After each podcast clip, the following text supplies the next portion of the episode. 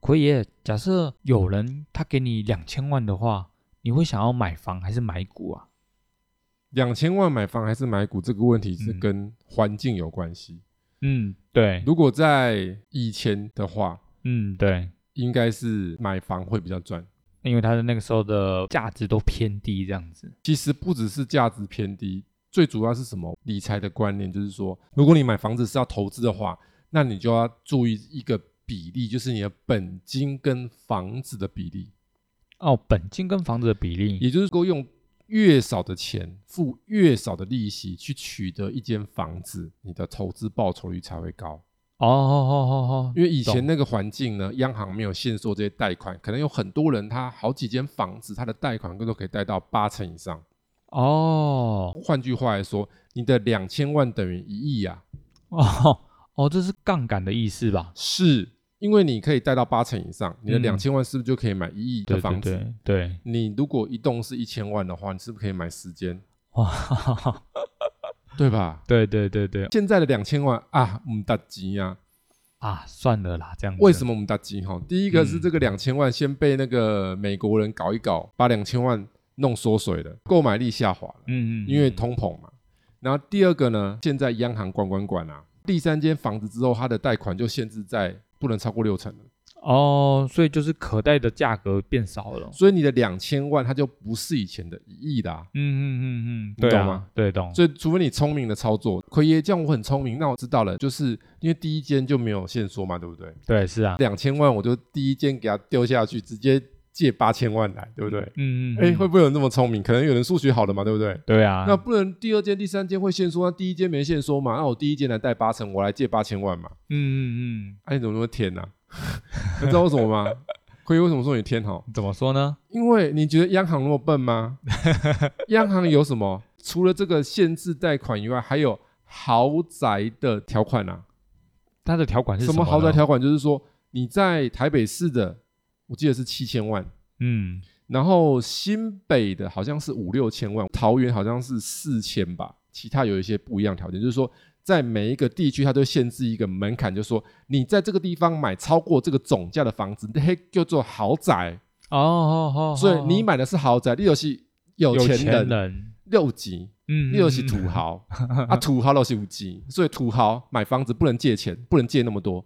哦，就限制那个贷款趴数了，对，啊就是你哦的第一间直接限制了，你买豪宅我就直接限制你，管你那么多，管你什么两间、三间、四间、五 间。所以现在两千万去买房子很小啊。嗯嗯嗯，对啊，可以要说一个实在话，在现在这个情况下，其实你如果有资金，真的要好好的去做一些股票的投资，嗯嗯嗯，房子已经不会那么好赚了。应它的该应该可以说，我们这边从股票角度的来来切入啊，就是你现在房价就是属于一个高点期的价位，嗯，但是股票的话也是可以找得到低点期的价位这样子啦。应该说房地产整个的市场 Simon Sense 很好，它已经属于比较中高基期了，它能够再涨会，但是要找落后补涨的，对对对就是说，它以整个的条件算不错，但是时机还没成熟。为什对么啊要时机？就是它的机能还没有完全发挥，嗯，是它就会有补涨。嗯它力度还没实现嘛。比如说，如果它有一些重要的建设还没完成，比如说捷运还没完成，啊，对对对，还要很多年，五年、四年才会完成。它有一个大的建设要几年后才要完成，这种它就会有补涨的机会。哎，从刚刚的结论来说，早生二十年那该有多好啊！这样子的杠杆就是直接开个五倍了，那这样子的报酬应该也是直接赚到五倍以上的、啊。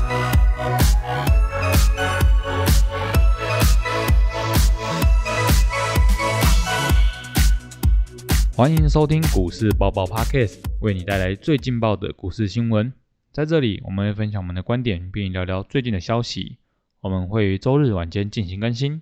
欢迎订阅我们的 Podcast，就能接收到最新的内容，或者是到 Facebook 上面搜索“长宇投资”，上面会有近期的盘面解析哦。我们的 YouTube 频道“股市百宝箱”会于每周一或周二定期更新实战分析影片。Hello，大家好，我是 Simon。大家好，我是奎爷。嗯那这次的主题呢，应该可以说是一个住在台湾的人都会一个很有感的事情了。那这件事情就是一个房价的表现，大家之前在听到房价这个东西，应该都会吓到吃手手了，因为可以说是全台的房价都像是做了火箭一样往上喷了起来。那我自己本身是在桃园这边的，然后也有在看一些房市的东西，所以知道说桃园涨幅最高的位置点好像有到二十五趴以上。各位，如果你们听到二十五趴，你们敢下手吗？已经有涨了那么多的状况，那这次也有发了一个就是房市交易萎缩的这种状况。奎爷，你怎么看待这个事情呢、因为基本上是这样啦、交易市场的部分，我要做一些简单的剖剖析，就是它是供需嘛，嗯，对，是啊，那这个供需里面，但是房地产有个特色，它的需跟一般我们所讲的需求会不太一样，因为一般我们有讲刚需、软需，对不对？嗯，是啊，对那啊什么叫刚需？就是居住的需求叫做刚需，应该说一定需要用到对了，就是居住的需求。嗯那软需就是什么？就是不不一定需要要的，对对但对是对也可以拿来买用的的需求，就是投资嘛。对对对对理对财嘛是啊，所以在台湾这个市场里面，以往会有一群人说啊，那个房价一定会跌啦，因为新建案都一堆空屋啦，没有人住啦，空屋率那么高啦。嗯，这个论点听起来好像蛮合理，对不对？、对对对啊，是啊，因为住房子的人没那么多，房子缺那么多，嗯，所以房价会跌。对，所以这这个只是对一半，另外一半是另一半是什么？因为台湾有很多人买房子没有要拿来住啊，啊，这就是一个软需的概念因啊，为人人都是送七弟啊呀、送七力是什么意思呢？好、s i m o n 比较年轻，不知道什么是宋七力。有一点年纪的听众都知道什么是宋七力。宋七力就是说，以前有一个宗教团体，他当然就是那个教主嘛，嗯，嗯然后他就是说他会分身，他啊，对，然后他拍照之后会有泛光，但他说那些光就是他的 分身，对对对。然后后来有被抓去关这样子，但他现在关出来，他也是坚称说他是真的，他有分身。那个人就叫做宋七力这样哎，，对，你可以上网 Google 一下。他这还蛮有趣的。对，所以为什么要讲这个分身呢？因为如果按照这个逻辑的话，那每个人都要分身嘛，嗯，对啊，他去住那些房子，但事实上没有嘛，因为他买房子没有要住嘛，他是嗯拿来干嘛的？投资嘛，哦，投资房子用的，对，所以整个的需求是不同的，所以台湾整个房市是跟投资很有关系，但是投资你就要想一件事情哦，投资要不要有价值，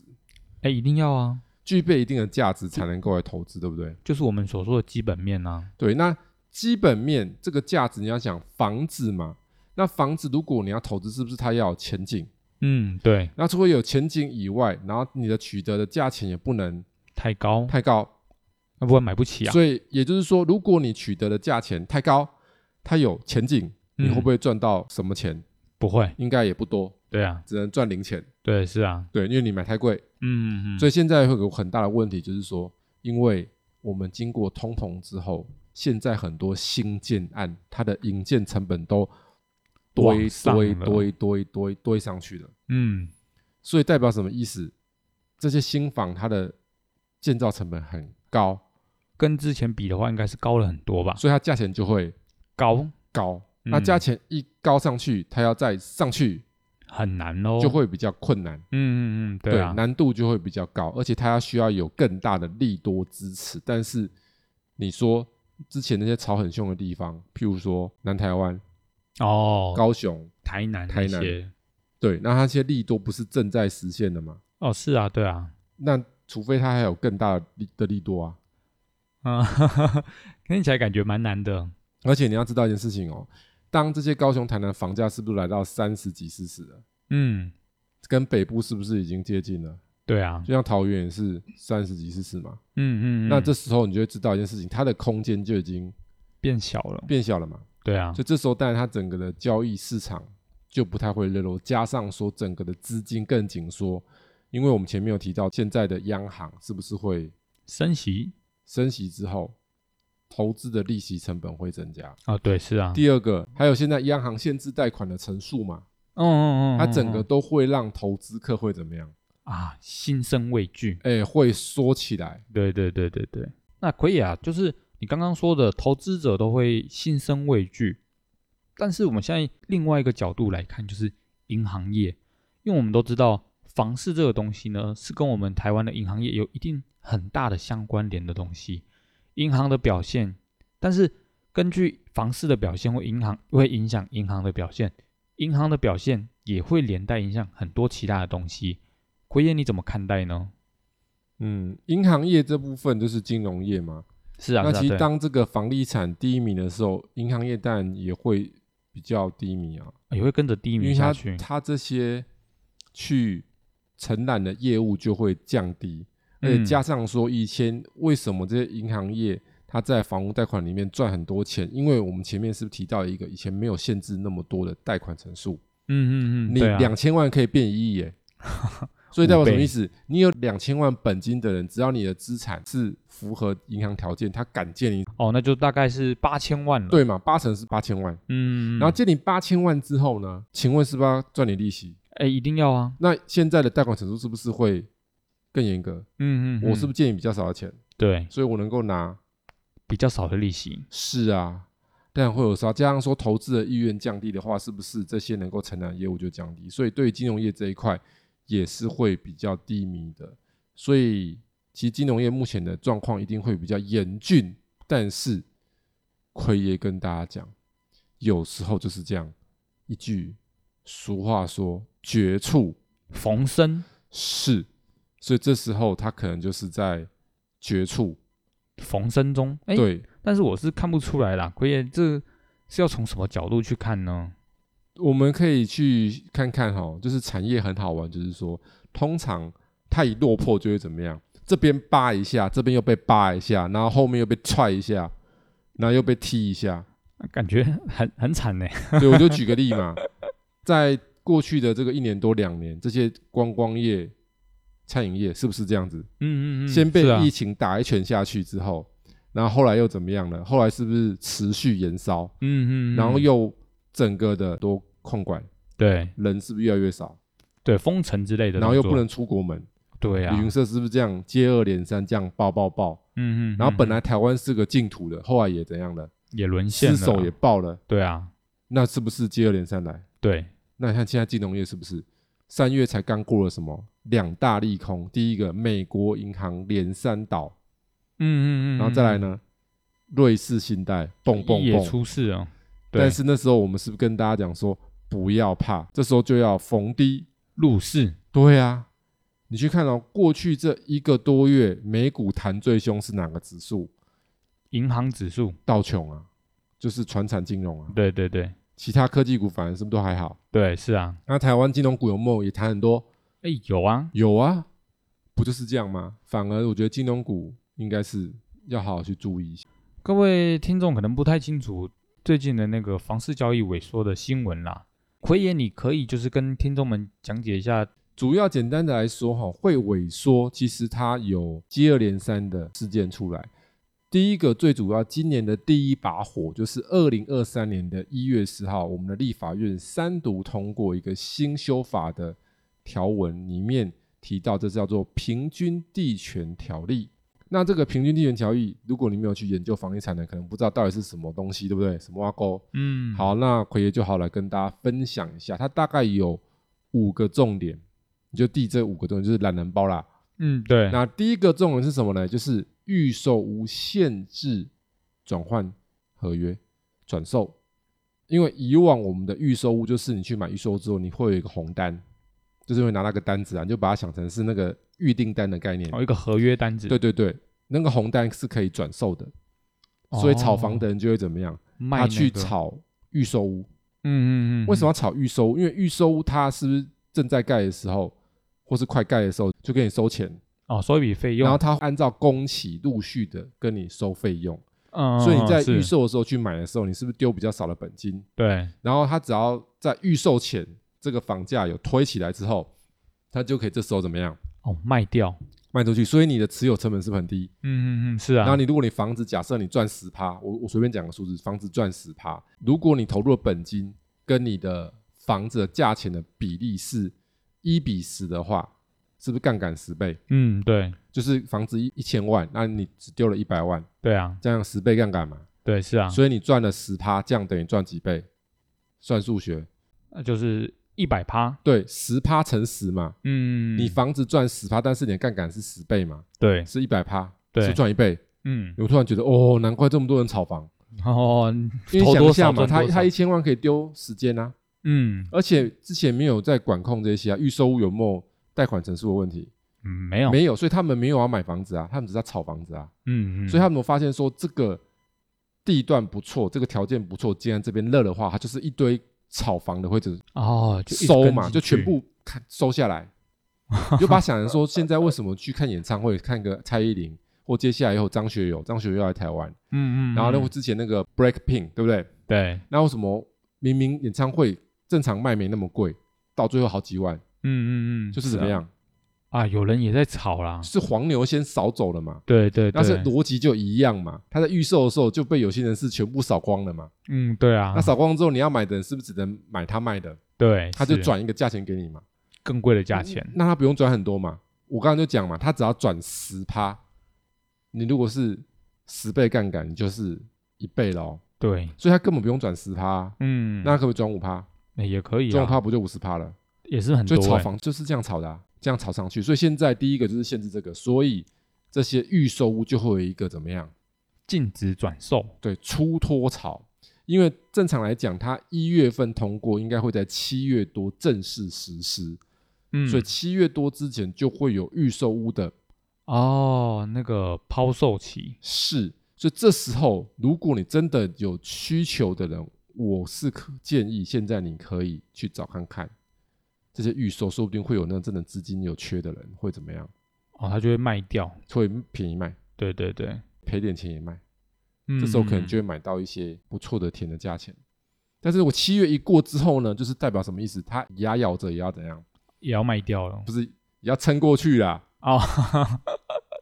撑过嗯去，因为这个是怎样限制转换，就是七月之后你就不能转了啦嗯，嗯嗯嗯，对，他就只能一直守着这样子，因为它只能转什么配偶、直系血亲跟二等亲以内的可以，对，其他第三人是不能够转的哦。如果他是正式实施的，你有预售物的人，你不能卖人呢、嗯嗯嗯，你要嗯变成屋才能卖人呢、对，资金成本会要盯到成屋去哦。哦，那那成屋的这个整个的成本就垫很高喽。投入成本资金就不像以前那么轻松对啊，对啊，啊，所以他们当然会宁愿先赔一点钱是有可能的，嗯嗯嗯，这是第一个部分。然后第二个部分是什么？第二个部分就是说，呃，重罚炒房行为，就是有些炒房行为会去罚他，已经明文规定了。然后再来第三个是建立检举的奖金制度，也就是说民众可以检举炒房啊。合理合理，然后第四个，这个也蛮重要，就是限制司法人购屋，因为本来这个司法人他去购屋的时候，什么叫司法人？就是说我自己可能是设了一个公司，然后我们公司去买房子，这就是司法人。有点像是空壳公司这样子，哎、你不能讲空壳啦，就可以他 maybe 他真的是公司，他有可能是他经营一个事业，他自己有用一个公司，哦哦，然后他不用自己的名字去买，嗯，他用公司的名字去买。了解，然后以前是没有太多的规定的，或有一些炒房子的投资客比较大咖，他们会玩什么，知道吗？就他们会集资去弄公司，那公司是不是会营业？对啊，那营对啊业之后，他们就要把想办法把金牛弄漂亮一点，然后再用公司去跟银行借钱，哦， 然后公司借钱之后，是不是公司再去买房子？嗯嗯，这样是不嗯是借？嗯两次钱？对对对，大家听得懂奎爷的意思吗？嗯，转，两手嘛。对对对对，对我公司先跟银行取得贷款，然后我再让公司去买房子，房子是不是又贷款？对啊，贷两次款，嗯嗯嗯，，对，就是这样玩。然后所以现在这个央行也知道会这样子，所以他也限制说这些司法人，你用法人的名义，就是公司的名义去买房子之后，五年内不能够转让转移，除非它是一些免经许可的情况，参与都更或是合建，就是旧房子啦，哦，它是已哦经旧房子都更都更那种状以况外，正常的房子都不行。嗯嗯嗯，五年内不嗯，允许，也是在抑制炒房，这些用公司的名义去炒房的。然后再来第三个是预售屋的买卖解约申报登录啊，这是什么意思？这是说以前的预售屋会有那种故意调高价钱的，故意骗人的就对了，，对，就是我故意弄一个很高的价钱预售出去，嗯嗯，我这，电商卖出去说一平六十万，然后有人买了，对对对，哦然后，结果他那事实上根本没有成立，就是他前面有登记，但后来又解约了，他不会登记说他解约啊，哦所以，它就变成一个那种效应，就是说大家觉得说啊，那个好像怎样？好像有有那个价值，对对对，对对。那现在规定是什么？如果你预售屋你已经签契约之后，后来解约，你要去公告，要申报，嗯，嗯所以嗯你就会看到什么？如果那是假的，没有实际成交的，最后解约的，它就会显示说那个已经解约了，民众就会知道那个价钱是虚的。对对对，不能参考。对，因为有的情况是怎样子嘛？以前很多是那种房子哦，预售屋的时候故意建商搞一手啦，哦，就自己搞一 手嘛，用公司嗯搞一手说哇，你看我这边四十万， 但然后实际笨是笨的民众没有行情的民众听了哦，你看人家这我们这个登录四十万啊，啊，你现在要买随便也要三十三十九 啊，说你便宜一点也要三十九啊，嗯，嗯那、事实上那个房子可能只价值三十三万啊，哦三那十四万，嗯他狠狠抬了五万啊，嗯，对，基本上是这样子的情况。所以以上这些种种的政策，它就会直接去影响到了房地产。那你说这个影响是短还是长？我的看法，它会是一个中长期的影响。中长期的怎么的怎样的影响呢？因为它的整个房地产的结构会改变。嗯对不像以前这样子哦了，就你要找那种暴涨机会，我觉得几率已经很低了，只能够是稳健型的，嗯嗯，就是嗯稳。中求胜的那种情嗯况。哦，对对对，就是你要找那种我前面有提到，它还有落后补涨的机会的，赚暴利的已经没有了。所以差不多就是不太可能会有那种炒房的迹象产生了吗？就是炒不太凶了啦，但是房子好的条件的未来有前景还是会涨啊。哦哦哦，就说这时候就像股市啊，股市在高的时候就是内行人才能够赚到钱的，哦，外行人哦就哦只能赔钱了，准备当韭菜了。被收割了。哎、对，但是可以，我记得我们之前有说过，就是房市跟股市其实是有一个联动关系的。我们这边可以假定说，就是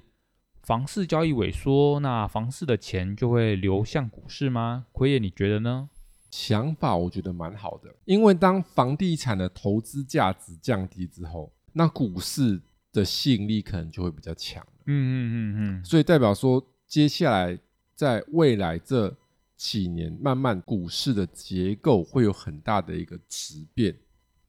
怎样的质变呢？就是可能会增加了不少那种中实户，哦，就因为这是些中实户就是资金有好几千万或上亿的，对对对，这种对中实户都是有具备条件去投资房地产的。哦，那如果房产变成它不是它的首选的话，它是不是资金就会更多？哎，对，是来啊，股市，对对对那，就会更活络一些了。哦，是的，我觉得是有机会的。所以我们这边可以就是说，后续可期股市的成长这样子喽。是，那同时会有一些相关产业还是会有一些机会，虽然大家可能觉得说这样银建股不是会很惨嘛，嗯，是会比较低迷，但是还是会有一些不错的。我举个例，这个方向会不错，今年会不错，就是做工程的，哦，做工程的那些公司，对，一样是房地产，但是做工程的都不刚，因为大家都知道嘛，建商是什么做的人还是发包的，嗯，发包的吧？发包的嘛，啊，做是谁在做？这些营造商嘛，哦，就是下游这样子的。对不对？对。之后为什么下游的这些会有机会呢？应该说明年初有一个很重要的事情，一月哦，选举是，请问选举要不要端证件？啊，要啊，证件要什么？炒房吗？不可能啊，对，没有嘛，对啊，不行啊，要抑制房市，对不对？嗯嗯那嗯还有什么？工程，是嘛？对对是对重要的工程，对，一定会有造重桥铺大，路啊，对对重大政策啊。嗯嗯嗯嗯，我，我都讲一个嘛。之前呢，国民党执政的时候，一个重大政策就是航空城，嗯嗯嗯，这是国民党，党推动，就桃园现在航空城砸好几千亿啊。对对对，有，我记得最早是五千亿，然后后来又追加，可能 maybe 六千七千亿的。嗯，那我们的民进党它的最大的是不是有我们之前有知道那个八千亿的前瞻，哦，前瞻计划，对不对？前对瞻计划里面是不是很多钱弄在那个风力发电，嗯嗯这嗯，大家应该很清楚嘛。对啊，对啊，所以他们会有重大政策，一定跟工程有关系。所以前瞻计划出来之后，风电股是不是狂涨？哦哦哦哦，对吧对对然，后那时候当年国民党的航空城一推出来，航空城股票就嘣，航空城有股票，有啊，航空城股票就是它那边更有地缘关系，就像那个航运股里面有有几档，第一档叫做五六零七远雄港，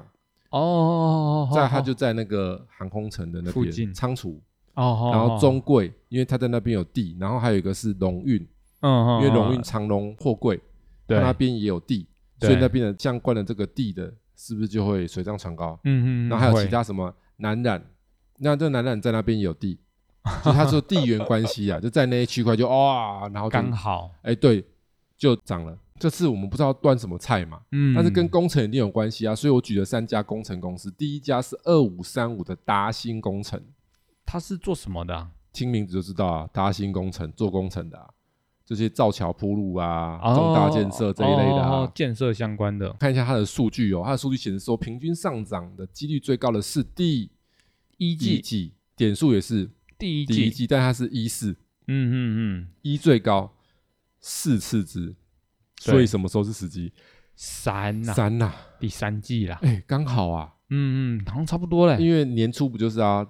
大选嗯嗯嗯，对接工程嘛，对年啊底，年初单比较多，对是很合理，对不对？合理，然后第二家是这个五五二一的工信，也是做工程的，嗯，就是反正两大龙头啦。然后再来这个它的平均上涨几率最高的是第一季第四季，对对对，差不多对，对对差不多。然后点数最高是第一季，点数第二高的是第二季，嗯，所以它是一二，对但它是一最高，也是四要进嘛，对对对是啊四，进一出，嗯，也是下半年啊。对啊，然后再来另外一家是什么？三七零三的新路，它是个投控。顺便跟大家介绍一下，三七开头都是投资控股公司，亏眼可以跟大家介绍一下投资控股公司是啊什么意思呢？通常就是这种三七类的，它比如说有什么合情控，哦有听过吗？它是网通的合情嘛，哦，嗯，然后它本来来是合情，后来变合情控，因为它的事业体越做越大，加大越大，嗯然后他们就把它转型成为说，我变成控股公司，我再用控股公司去投资各个不同的产业，嗯嗯，所以它嗯就会重新挂牌变成三七开头的。哦了解，简单讲，这懂种就是比较规模比较大的啦。嗯，嗯嗯然后新路它也是做这种工程相关，还有绿能什么什么的，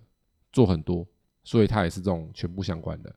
然后它蛮好玩的，它的这个平均上涨几率最高的应该是四一嘛，对对对，但四个点亿数很好玩啊。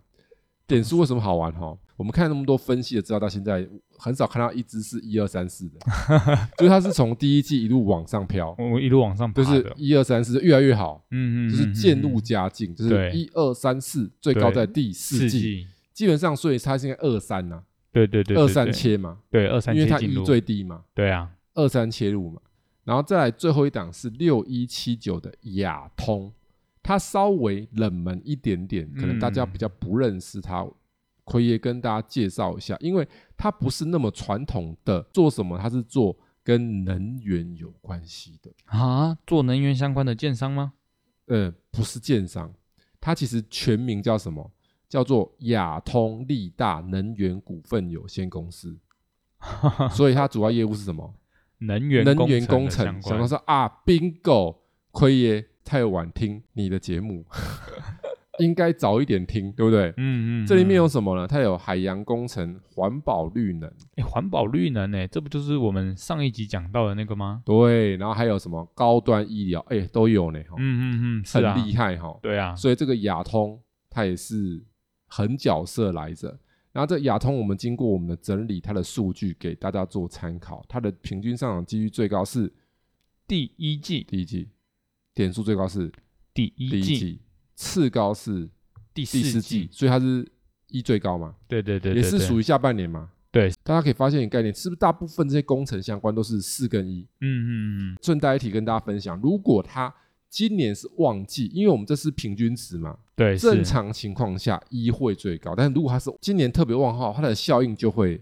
提提前了，对，就会提前。嗯嗯嗯，所以提前一就是说，它正常是第四季最好，你是不是第三季进，对啊，对啊但如果对啊是提前的话，你就要变什么了？哦，我都往前挪一，对，往前，挪一季了。嗯嗯嗯，所以从这些情况来讲的话，如果大部分是不是第四季、第一季好，那你今年可能在二三季就要注意它了。嗯，对对对对，工程股，因为工程股就会是一个选举概念股，因为大家要端牛肉嘛。嗯嗯，那端了了，牛肉端出来，引荐股脸绿绿啊，哦，对啊对啊对啊，引荐股不可能在它在被打房嘛，嗯嗯嗯，对啊，，对，它当然就会脸比较绿，是这样子的。感谢奎爷今天与我们分享的这些资讯。如果有想要了解相关的投资内容的话，欢迎到 Apple Podcast 或者是 Mixer Bar 上面留言，或参考我们资讯栏里的联络方式，与我们一起讨论。如果喜欢我们频道内容的同学，记得按下订阅以及分享。我们下次再见，大家下次见喽，拜拜。拜拜。